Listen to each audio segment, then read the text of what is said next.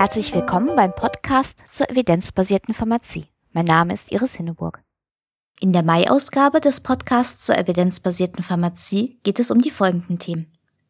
In der Rubrik Evidenzbasierte Pharmazie in der Praxis gibt es wieder Hinweise zu verfügbaren evidenzbasierten Informationen, die sich besonders gut für die Beratung in der Selbstmedikation nutzen lassen.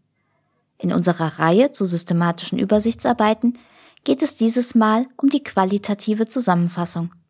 Und weitere interessante Neuigkeiten finden Sie im Blick über den Tellerrand. Die Links zu allen Rubriken sind in den Shownotes auf meinem Blog hinterlegt unter www.medizinjournalistin.blogspot.de. Evidenzbasierte Pharmazie in der Praxis. In der Pharmazeutischen Zeitung ist der nächste Teil der Serie zur evidenzbasierten Selbstmedikation erschienen – dieses Mal geht es um Augentropfen bei allergischer Konjunktivitis. In der Cochrane Library wurde ein neuer Review veröffentlicht zu topischen NSRR bei chronischen Schmerzen des Bewegungsapparates, zum Beispiel bei Arthrose.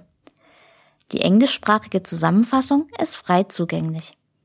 Auf dem Patientenportal des IQWIC unter gesundheitsinformation.de gibt es umfassende Informationen zum Thema Migräne sowie zu Durchfall bei Magen-Darm-Infekten evidenzbasierte Pharmazie auf den Punkt. Bei systematischen Übersichtsarbeiten denkt man meistens gleichzeitig auch an Meta-Analysen. Vor der quantitativen Zusammenfassung steht jedoch zuerst einmal die qualitative Synthese der Studienergebnisse. Der Ablauf lässt sich mit drei Schlagworten zusammenfassen. Beschreiben, interpretieren und bewerten. Was muss man sich darunter jeweils vorstellen? Der erste Schritt ist Beschreiben. Die Autoren des systematischen Reviews sollten also die Details der eingeschlossenen Studien darstellen.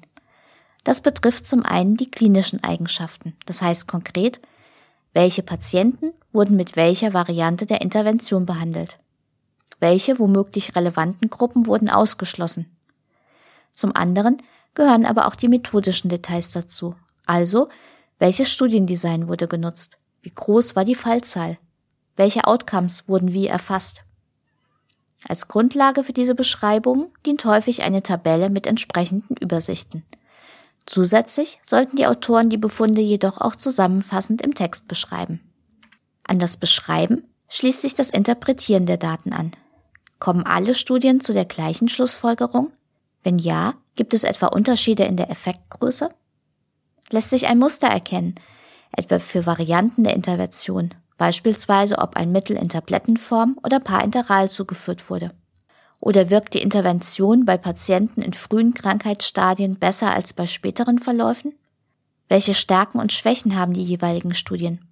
Steht die Effektgröße im Zusammenhang mit eventuellen systematischen Verzerrungsmöglichkeiten? An dieser Stelle können die Autoren dann auch wieder auf die Risk of Bias Bewertung zurückgreifen, die wir in der letzten Folge ausführlich besprochen haben. Außerdem ist es auch wichtig, dass die Autoren qualitativ die Robustheit ihrer Synthese beurteilen. Gibt es beispielsweise ausschließlich sehr kleine Studien oder solche mit schwerwiegenden methodischen Mängeln? Zur Beurteilung gehört auch der Aspekt, inwiefern die gefundenen Studien die ursprüngliche Frage des Reviews beantworten können. Sind zu einer bestimmten Fragestellung vielleicht überhaupt keine Studien durchgeführt worden? Oder gibt es wichtige Patientengruppen, für die keine Daten vorliegen? Diese Aspekte sind dann etwa für die Diskussion und die Anwendbarkeit der Ergebnisse in der Praxis wichtig. Aus der qualitativen Zusammenfassung kann man also schon jede Menge wichtige Informationen über die Studienlage entnehmen. Und eine sorgfältige qualitative Zusammenfassung kann auch Aufschluss darüber geben, ob eine quantitative Synthese, also eine Meta-Analyse überhaupt sinnvoll ist. Wie das genau funktioniert, besprechen wir in der nächsten Folge. Über den Tellerrand. In der Online-Ausgabe der Deutschen Apothekerzeitung ist die zweite Folge meiner Kolumne Evidenzsprechstunde erschienen. In den Beiträgen greife ich häufige Missverständnisse auf und erkläre die Hintergründe. Passend zur aktuellen Folge Wie viel Evidenz steckt in Leitlinien, kann ich auch noch ein großartiges Musikvideo empfehlen. Regelmäßige Podcasthörer erinnern sich vielleicht, dass ich schon öfter auf den YouTube-Kanal des kanadischen Pharmazieprofessors James McCormack hingewiesen habe. Sein neuestes Werk heißt The End of Guidelines und ist sehr sehenswert. Wer auf der Suche nach unabhängigen Patientenmaterialien ist, sollte sich einmal bei den Kurzinformationen des Ärztlichen Zentrums für Qualität in der Medizin umsehen. Das EZQ hat inzwischen eine ganze Reihe zu verschiedenen Themen veröffentlicht, die in der Regel auf den entsprechenden nationalen Versorgungsleitlinien beruhen.